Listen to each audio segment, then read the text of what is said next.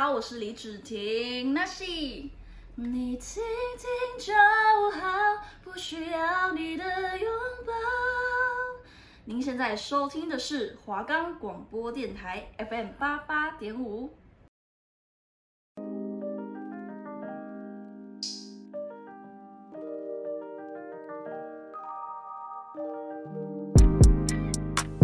每周五下午一点到一点半，笑脸安娜、阿豪、阿西带你一同探索过去、现在、未来，让你对人生不再迷惘。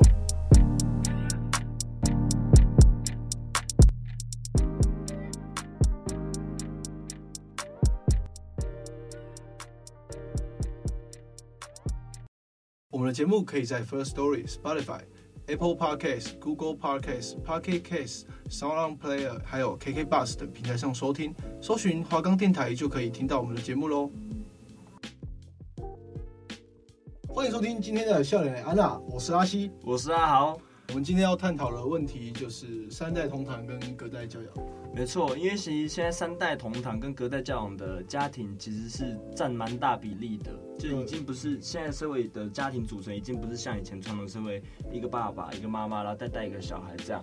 哎、欸，其实不一定是现代啊，我觉得呃，可能早期不管是中国或是台湾，有些农村地方或是比较偏乡地方，其实爸爸妈妈可能出外打工，对啊，出外上班，然后大部分都有这种隔代教养，所以你可能在一些国小地方。呃，都会看到比较多阿公阿妈来带的小孩。对啊，我们先撇除爸妈离婚的问题啦，就照你刚刚说的，可能爸妈都出去外地去都市打拼啊，那变成就是家里一定是只有阿公阿妈还有孙子这样，那就会形成所谓的隔代教养，就是其实小孩子是从是由阿公阿妈来带大的这样。嗯，而且就是因为城乡差距变大嘛，然后。呃，乡村那些人口流失，然后基本上都是剩老年人口。其实，哎、欸，其实这样没有不好，其实没有不好啊，因为其实这样子，大部分啊，隔代教养的家庭，其实阿公阿妈跟孙子的感情会很好。因为如果像是普通家庭下来的话，其实他们如果不常回阿公阿妈家，因为其实爸妈跟阿公阿妈住的几率其实不大，所以变成说，其实这是第一代跟第三代的感情，其实会变得很生疏。但是隔代教养就不会有这个问题，反而是。第一代跟第三代的感觉会比第二代还要好。嗯，我刚才讲的不好，没有不好，呃，不是在讲说，呃，这个城乡差距对乡村不会有影响。我是说，呃，就孩子的教育方面，嗯，虽然说可能会有一些观念上面的隔阂，就是现代教育跟以前的教育，他们的课纲那些其实都是有改变的。对啊，对啊。那可是我相信，没有没有阿公阿妈会对孩子不好嘛？一定对，只是。因为也没办法改变现状，因为现在的问题就是这样啊。还有你刚刚有讲说，很少会有孩子可以跟爸妈又跟阿公阿妈一起住。对啊，因为现在北部的房价你也知道，嗯，比较高，太高。大大部分就是没有办法买到那么大的房子。他们那种普通家庭能买到那种两房一厅的就算不错了啦。嗯，爸妈一间，小孩一间，其实真的没有办法跟再跟第第一代一起住这样。嗯。然后像我们现在大概应该是二十岁，二十出头，千禧年后出生的。因为我们现在自己讲当例子，好像就是差不多二十岁的时候，阿公阿嬷普遍大概都是七八十岁，嗯，大概八十出头。那这个时候会演变成一个现在我们社会很大的问题，对，就是所谓的失智症，对，失智症，然后。他们可能会丧失一些行，就是行为能力嘛，就是可能讲话也没办法讲清楚，或者是他的记忆点会有偏差，而且他有时候发病的时候就会很危险，他可能会自己出去。对，对对对，这个我深有同感，因为我们家我就是一个隔代教养，其实也不太算隔代教养，因为我是阿妈带大，阿公阿妈带大小孩，那其实我爸妈也不是，我我们都是一起住，但是因为我爸妈就是。一大早起床就要出门去上班，晚上又很晚才回来，嗯，所以变成是说都是由阿公阿妈带我这样。那变成说理所当然，我跟阿公阿妈感情会很好。那像现在我长大了，我二十岁了，变成说我的阿妈也快八十了，所以变成说就是阿妈当然体力上开始有些不支，然后脑袋也会开始退化，那就变成所谓的失智症。所以我阿妈现在是其实老实说算是中度失智啦，因为她其实是有中风过，她不是。不然，其实我觉得他他如果没有经历中风那一段，他其实不会退化这么快。对，而且因为你没有在运动，或是你不能就是走路不方便，然后这些会让你的脑非常就是快速的退化嘛。对对对，那其实阿豪家也是就是三代同堂。对对对，哎、欸，这其实很幸福。我家是一个很标准的那种那种以前台湾式的大家庭，嗯，就是家人也都住附近，然后是真的标准的三代，其实应该算四代啦，但是以内外顺来讲的话，其实只有三代。对对对，然后。我阿妈经过，因为她是中风之后，变成她的脑袋会快速退化，所以她她有一天就像你刚刚讲的，她发病起来可能会突然跑出去，有一天就真的一大早起来哦，前阵子都这样，对我找不到我阿妈哦，就跑出去也不知道怎么办，我跟我舅舅就一人骑着一台 o l d bike 出去，开始整个整个区域开始一直找一直找一直找，然后最后还是就是差点所有家人都要一起去找，但还有最后是被警察带回来，但是他回来他也跟你说。他要去买菜或是怎样，他现在就是会，他失智症也会有个很重要的就是一点，就是他会时空错乱。因为我妈妈以前是农耕时代嘛，三七五减租耕者有其田那个时代，所以理所当然他们他们不是佃农，所以变成说他们经济生活一定有一定是有压力。更何况我阿妈，我跟我妈有八个小孩，我妈妈他们又有八个八个兄弟姐妹，所以他们有时候常常是饭吃不饱的状态。对现在这个时代来说，其实肌肉不算是太大的负担，因为其实肌肉随处可见嘛。然后到处也都可以吃得到，但其实，在以前的农耕时代，鸡肉是只有家里有客人来的时候，主人才会去准备鸡肉给他们吃，所以自己的小孩是不能吃的。爸爸妈妈成长那个对对对对对，所以我爸爸爸妈妈他们都只能每次客人来，他们就只能站在门外，很羡慕看着客人吃鸡肉，然后一直在祈祷说，如果客人吃剩的，他们可以拿来吃这样。所以我阿妈的她的时空会开始错乱，就是她比如说现在其实过得很很好，然后子孙也都很有成就，但她的记忆会是回到以前我爸妈他们小时候很难过的时候，所以一餐可能问我们大概超过十次，问我们有没有吃饱，要不要再买东西，他再去买鸡肉给我们吃，然后走过一间店，然后就会说，哎，买什么给你吃好不好？买什么给你吃好不好？这样，这样蛮难过的，也不会说难过，就是说，就是因为其实你们已经很 OK，只是他甚至不认识嘛，不认识你，然后或是。他一直停留在那边，等于是你根本不知道你现在跟他讲的东西，他是知不知道你对他的爱或是什么？对，他现在他现在还没有到不认识我们的阶段，可是他开始会把我认错了。因为我阿公在我四岁的时候就已经离开了，他这几天有时候有时候会把我认成阿公，嗯，然后比如说有时候我可能就坐在他正对面哦，他会还问我说，哎，阿豪诶，你懂？因为我阿妈都叫我豪诶，他说，哎，阿豪诶嘞，然后我家人就说，啊，就在那边啊，就在你对面啊，这样。然后看到他就开心的开始一直笑，这其实也是很可爱啦。但是他之前在中风那个时期，医生有开给他一个药，然后他吃了那个药之后，他情绪会变得很不稳定，就是他已经中风了，然后又加上有点失智，然后再加上情绪不稳，哇，他那个欢起来哦，真的是整个家人都没有拿他没办法。像我我自己啊，我不是三代同堂，然后我就是就是自己自己住，然后阿公是跟叔叔他们一起住，嗯，然后他其实，在大概二十二十多年前，然后他就已经中风了，失去了这个。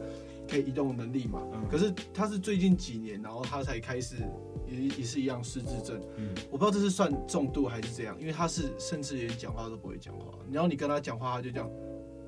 嗯，我觉得、嗯、我觉得那个应该算是中。中风，我觉得那应该不太算失智啊。中风他其实之前讲话谈吐都没有问题，嗯，他可以跟我讲讲笑话，然后他之前也会骑电动车买东西给我们什么，嗯、然后其实。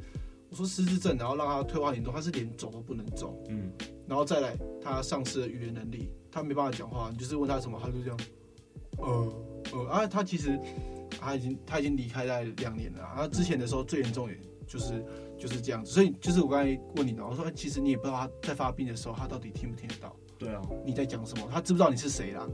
我阿妈是没有那么严重啊，其实我觉得我阿妈蛮幸运，她是算是她两次中风都是轻度的，就可能都只是微血管破掉这样，嗯、可能没有你阿公那么严重。但是她的中风的确对于她的脑力带来很大的影响，因为她其实脑袋退化的非常快。像我阿公现在已经走了快二十年了吧，然后他每天晚上还是跟我说，叫我不要叫我不要把门锁起来，因为阿公要回来这样，他怕阿公回来的时候门打不开，他会生气，阿公会生气这样。对啊，其实，但是我阿嬷虽然说是已经是中度失智，但我觉得她还是有很可爱的地方。嗯，对。哎、欸，像你刚刚讲的，就是这种失智的问题嘛。嗯。然后，因为你前阵子其实有一段时间你也是要天天回家，因为你们有轮流要照顾的问题。对对对对，对。那牵扯到一个非常大问题，因为基本上这个年纪，不管是孩子或是父母，他们其实都是要上班的。对对，那我们要怎么样去照顾他们？这是一个非很大的家庭问题嘛。啊、因为我相信爸爸爸爸有很多兄弟姐妹，要怎么分配嘛？对，那我家现在也有一个很大，前阵子啊，有一个很大的问题也是这样子，因为大家都要上班，可是当初。哎、欸，他们可能是跟谁住？像你们家就是阿妈啊，跟爸爸住，嗯，爸爸是老大嘛，嗯，嘿，这样子住，然后，所以这个到时候又会牵扯到很多这种就是养的问题。哎、欸，我知道大家都很有心，然后可是到底是因为情感的问题，然后我们选择把他留在家里，这样子我们都还看到彼此，然后他可能也会快乐。可是有没有办法让他得到很好的照顾？就像你讲的，阿嬷可能中风，嗯。然后失智症这个两个加起来，然后有没有办法给他得到完善的照顾？哎，这其实是最最近几年大家一直在探讨的问题。其实我自己也有在想，其实医疗方面是一定没有办法，一定是养老院那边一定是医疗方面会比家里还好。但是我们又舍不得把阿妈放到养老院去，因为你不会，你不会知道说养老院的职工会怎么对他。对啊，对啊。可是我觉得我当初也有这样子想过，可是我之前就有去了解一下他们这种长照的这种护理师还是什么，嗯、他们的心态其实就是觉得说这是他们一个。工作，他们也当然不可能去做什么，当然我们不放心。然后也有很多家属去的时候，可能一个月才去一次。对对对。哎，可是，一去就是会说话，语说，哎，你怎么没有照顾好？那其实我觉得是可以放心。当然，我们是要找有认证或是呃，就是立政府立案的这些这些团这些团体。对。就我觉得是可以放心，而且是虽然说可能他可能本身不愿意，或是我们自己情感上的不愿意，可是我觉得到了一定程度，嗯，哎、欸，其实可以好好思考说有没有办法去讲，因为就算就是你们可能下班之后可以去照顾他，我觉得这样子比较不会有像阿妈可能走出去走失的问题。我觉得就是我比较庆幸的是阿公阿妈生的小孩多。变成是我们一个阿嬷是由八个家庭来去轮流照顾，相对来讲压力就比较小了。这是因为我阿妈，我是跟我阿妈住嘛，那其实我对于阿嬷的阿嬷对于我的依赖性就相对的重。像比如说我可能两天没回家，她就会开始一直问，一直问，一直问说啊我去哪里？我去哪里？我怎么不在？这样。所以其实我知道我自己对于阿嬷，就是阿嬷对于我的依赖性其实非常大。那其实你刚刚讲长照，其实我们家也不是没想过，但是我跟你讲，我阿嬷。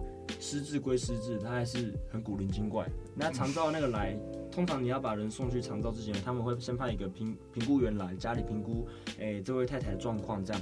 那那个评估员就来我们家评估阿妈的状况，然后简单教他一些课程啊，先让我阿妈觉得，哎、欸，跟他去玩这个课程好像很有趣，有兴趣，对对对，然后他才会愿意跟他去嘛。那长照员来第二天，我妈就把人家赶走，嗯，直接跟人家说啊，我很忙，我没空了，我要去洗衣服了。就把长照员晾在客厅，他自己就跑去忙。啊，这边忙忙就客厨房忙，厨房忙完就去房间忙。所以 长照对于我妈其实是哦，因为他还是有一些行为能力的。对对对，我妈不是没有行为能力，他只是脑袋有在退化。对对对，是其实你们家是属于比较传统大家庭，嗯，我觉得这是非常好的，因为现在少子化，大家。可能平均都两三个，甚至甚至又更少。对啊，那种那种重担会很大，然后会到最后可能兄兄弟姐妹反目成仇。嗯，对对对，然后这比较这是比较大的问题，可能大家到最后其实都在看哦财财产啊财产的问题啊什么的。嗯、然后像我个人的话，因为我其实不是跟阿公住，然后我不知道哎、欸，这个情这个情感的问题，我自己有很困惑。嗯，因为像我不是我大概一个礼拜回去一次。那那时候反而我的弟弟跟他一起住的，他们一起住了快二十年的时间，他反而情感就是没有到那么浓，不知道是我觉得不是人的问题，嗯、是我们刚才讲到了长久照顾下来，那会变成一种压力，会就是有点变成。呃，可能是一个累赘啊，或是拖油瓶，因为很多人其实都有都有讲过这个问题。那每个人立场不同，讲的话都不一样。像当初的时候，有些那些兄弟姐妹们会讨论说，你怎么可以把他送养老院？嗯，对。可是其实大家都没有想过，当我们觉得说，啊啊，你们都住家里，跟阿公阿妈一起住，应该要照顾，那他们也有他们的工作。是对，我们不能觉得说啊，因为你们已经有跟阿妈、阿公、阿妈一起住，房子什么财产都是你的，所以要变成这样。因为其实他们这种压力其实还是蛮大的，每天都要这样照顾，我觉得不是普通人可以做到的。这个问我就知道，因为我跟阿妈住嘛。那相对于其他孙子来说，其他你的情况就像我们家其他的，我跟我一样，其他同辈一样，就是三不五时会回来看阿妈。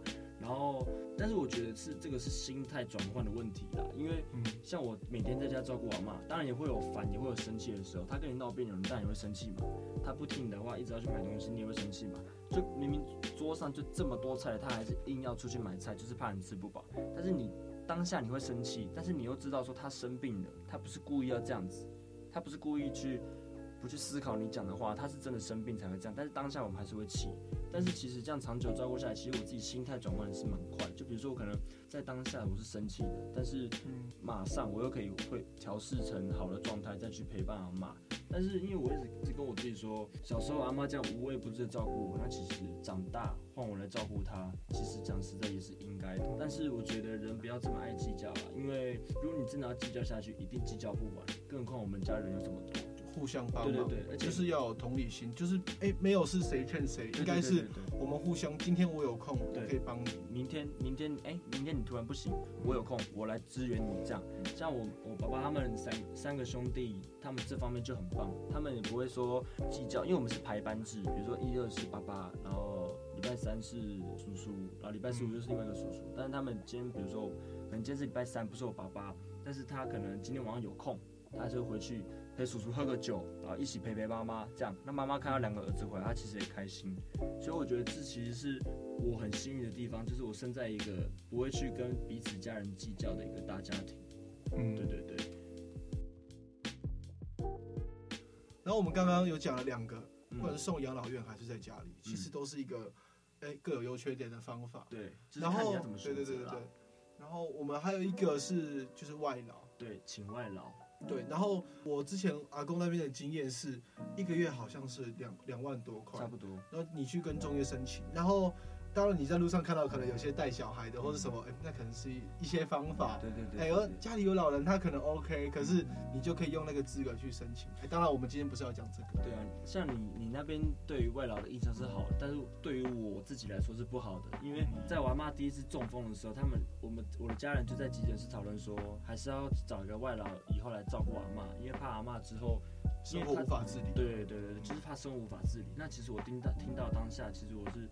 当场崩溃大哭，嗯，我直接在急诊室爆哭起来，因为我当下的心态是一个从小到大把你带长大的阿妈，怎么我今天会需要到我我们要请外劳来带着他陪他过生活？哎、嗯欸，可是后来其实好险，我听你说好像。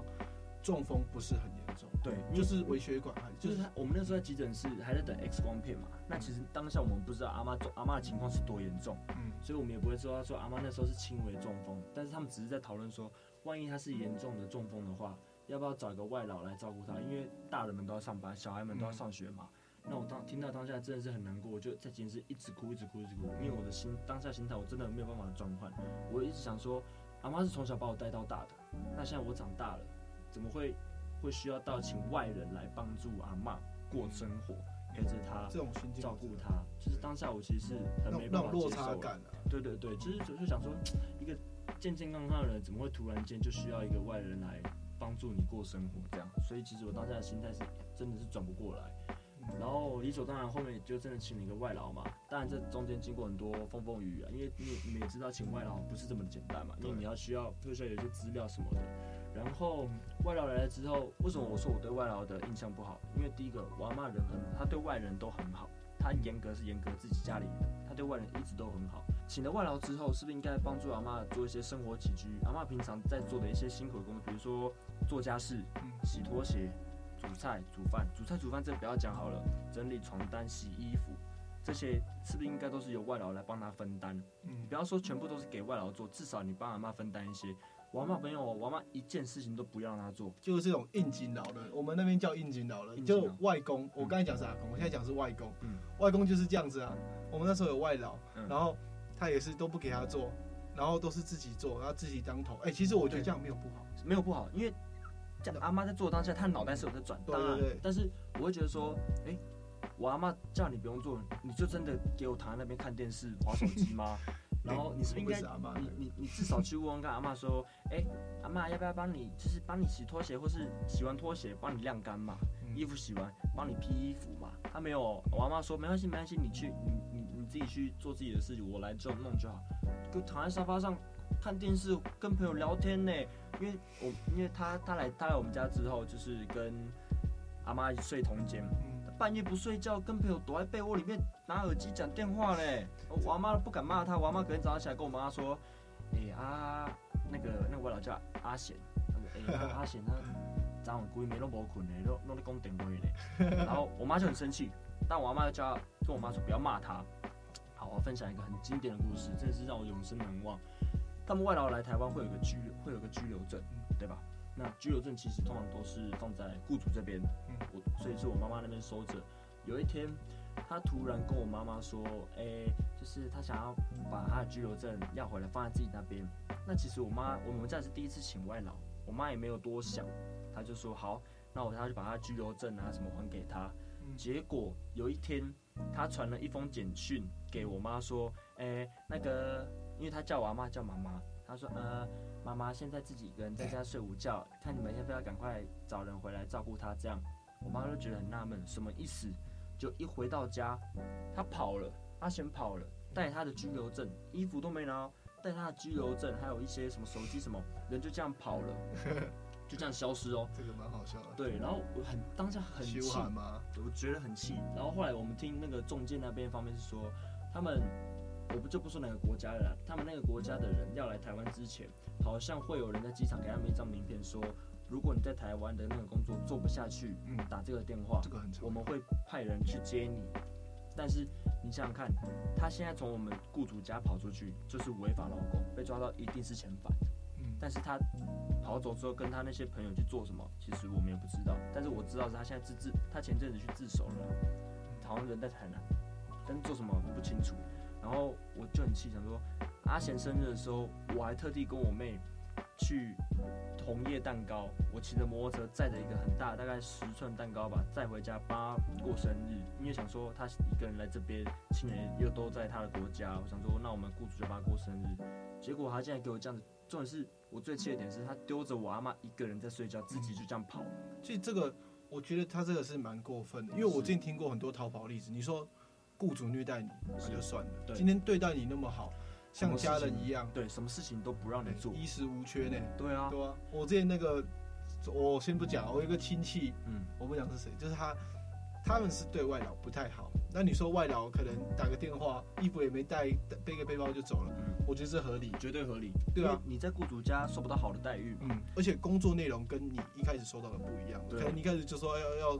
是照顾老人或什么？哎、欸，可是你却是是来带小孩，然后又要做很多其他的事情。是是是，对。不过阿妈这个我觉得是很好了。她虽然不做事，可是我觉得那就是不管她有没有做事，阿妈想要自己做就让她做，然后这是一个。陪伴的感觉是没错，但是后来我们才理解到说，原来阿贤每天晚上在讲电话，都是在跟他朋友讨论怎么样逃从我们家逃跑，你知道吗？后来才发现，原来他哇，你每天晚上讲电话，然后后来他朋友跟他讲说，叫他先去把居留证要回来，所以阿贤逃跑去跟我妈要，那我妈也没想太多就给他了，就这样带着拘留证什么都不拿就这样跑，传一封简讯就这样不见了。哎、欸，好了，至少他有传，他再不传，我跟你讲，他跑哪里我追到哪里去，把他抓回来。但是前阵子听听众就说他好像在台南那边自首了啦，嗯，okay. 好像做什么东西这边也不太方便透露，因为其实因为我也没有到很清楚。反正我现在想到他我也是很气啊，搞得我那阵子就对未来会有仇视，你知道吗？我在公园刚刚那个推推阿公阿妈轮椅的外劳，我会瞪他们嘞。哎、欸，你这样子太夸张了，我们不要迁怒其他人。当然当然，因为其实我遇过大部分照顾老人的，他们都跟阿公阿妈的。感情很好，是是是。你看那个 TikTok，那个上面都是一堆那种跟阿阿公阿妈一起拍的，对对对对。所以刚加班啊，所以这边这边是我的错了，我不能以偏概全，我不能因为我们家那个逃跑的外劳而就是这样看待其他外，因为就像你讲的，像你们阿公家那个外劳就是人很好，因为其实我相信好的外劳是占大部大多数啦，这种逃跑可能是少部分的，但其实我也搞不懂他逃跑干嘛，他去外面工作一定没有在我家来轻松，你要想哦。是可能在家里，大部分的很多那种照顾老人都要帮阿公阿妈可能洗澡换尿布什么，他觉得这些可能不是他想要做，而且大部分都还年轻。他们来的话，搞不好这只是一个跳板，他们想去外面做。而且有些工厂哦，你如果加班，然后因为他们在台湾，他们也没地方去，他们一个月可能上个二九三十天，哎，一一个月下来，其实有时候甚至六六位数。我跟你说。他在我们家也不用帮阿妈洗澡，我阿妈还是有有办法自己洗澡的。他几乎就是没有什么，他就是阿妈出去的时候，他陪着她出去，阿妈买东西，他帮他提一下，这样。哦，就是这样而已。好了，没关系。所以我觉得我们回归到我们原本这主题，嗯，那我觉得这三种以外，自己家里带跟外劳，我觉得这个是比较推荐，因为外劳其实多一层防护，你不在家的时候，他也可以帮忙照顾他们。这些外劳，他们一定是有经过一定的训练。对对对对对对，而且负担其实跟养老院差不了多少。你又可以每天看到他，他还可以在家里，甚至像阿妈一样，可以做自己喜欢做的事情。对。后我们其实这一集差不多重点讲到这里。这边讲到就是前面提供给大家的方法，就是主要是希望能够为如果家里有需要有长照问题的家庭带来一些可以减轻你压力的方法。因为我们其实我们两个就是截然不同的这种家庭的状况，对，所以就分享给大家。然后就是我们要呼吁啦，因为其实就是爱要及时，本来就是这样，因为你不知道意外你那一天就来。像我爸很常跟我讲一句，儿子。我不知道明天跟意外哪个会先到，所以爱要及时。因为其实像很多传统家庭，他是没有办法。那我问你，阿喜，你你有办法打电话给你妈妈说，妈妈我爱你？其实我我会比较含蓄，我比较委婉。可是其实。我们彼此平常在联系或什么的，里面都是啊，因为我们家也蛮开放，只是我通常比较少这样子说。就像，然后我跟我老爸的相处模式，嗯，会不会说，哎、欸，老爸我爱你？我说，哎、欸，就可能没有钱的时候，哎、欸，爸爸谢谢啊，谢谢。他就问你说，又没钱了是不是？或者又干什么坏事？因为老爸他是比较含蓄的爱，然后你老爸也是嘛，嗯，我之前看你有 po 文讲说，其实希望跟老爸沟通，可是。可是我这次前阵子回家的时候，我跟他们沟通下来，我觉得其实是可以的，只是我们都没有人愿意踏出来。对对对，其实就是把握时间。因为其实他们也是人嘛，你觉得他们很严肃，觉得他们很凶，但他们他们也只是一个怎么讲，一个威严在，但其实在那个威严下还是有他柔和的一面。嗯，像我，比如说我要考学测，我都没有跟我爸爸讲我什么时候考学测哦，他就会主动来问我说，哎啊，明天你在哪边考？我载你去啊，这样。他其实。简简单单的这一句话，但其实表达出他对你的爱。有时候晚上我睡不着觉的时候，因为我当然跟我妈没什么没什么，我们比较直接。可是我跟我爸就有一个隔阂。可是有时候晚上睡不着觉，我会想到小时候。他可能骑欧兜拜，然后载我出去晃，对对对对，我上下课什么，那其实就是非常就是那种沉默的爱，对，对。所以我觉得，就算我们以后出社会了，可能不在各自的家乡上班那种的，就是还是要电话联络或是怎么样，有事就约吃个饭嘛，我们可以再一起出去玩什么的，嗯，对。重点是不要计较那么多。对，很多人就是计较，然后斤斤计较说啊，你怎么样怎么样，你们都没想到，其实爸爸妈妈就算他已经生病或这个状态，他更不想看到的是你们就是小孩子因为这样子的吵。你什么时候看到他因为教养问题，然后在为了我们教养问题，然后在那边吵架？没有。对啊，我奶奶就很常跟我说一句话，她说你一只手指比出来，嗯，手指头有长有短，嗯，长的一定就是要去包容短的做比较多事，嗯，所以我觉得。不要太爱计较，然后心态调试也要快。如果说你家里有长照问题的话，嗯，那听到这边，其实你你你们可以按个暂停，然后赶快去抱抱你的家人，跟他们说一声我爱你。因为其实说真的，明天跟意外真的不知道哪个先来。我当、欸、当然我们也不是乌鸦嘴啦。对对对对对，对，对，对，我们只是在我们只是在提醒大家说，这爱真的要及时，因为可能哪一天你突然很想告诉你的家人说我爱你，但可能他们已经树欲静而风不止。子欲养而亲不待，就是你可能他已经听不到，就是有些不管是不是阿公阿妈这些长辈，对，我我们自己的经验也很多是遇到这种的，然后那种痛是真的是我觉得是一辈子的，而且你你可能要跟他讲什么，其实他也他也不知道，他也来不及了。你说、嗯、你说烧香拜拜，他真的听得到吗？我们也无从考知嘛，嗯，对不对？所以不只是对家人，只要是你爱的人，现在就按下暂停，就告诉他们说，哎、欸，谁谁谁我爱你，或者爸爸妈妈 我爱你，这样，因为。只要你说出了及时的这个爱，将来你就绝对不会有遗憾。对啊，然后其实我们这一集也差不多到这边结束了。没错，那听到这边，如果大家就是对于我们说的话，或是分享的故事有感触的话，也可以分享给你的家人知道。对，没错。好，那我们今天节目就到这边结束了。好，那我们笑脸的安娜，我们下周见。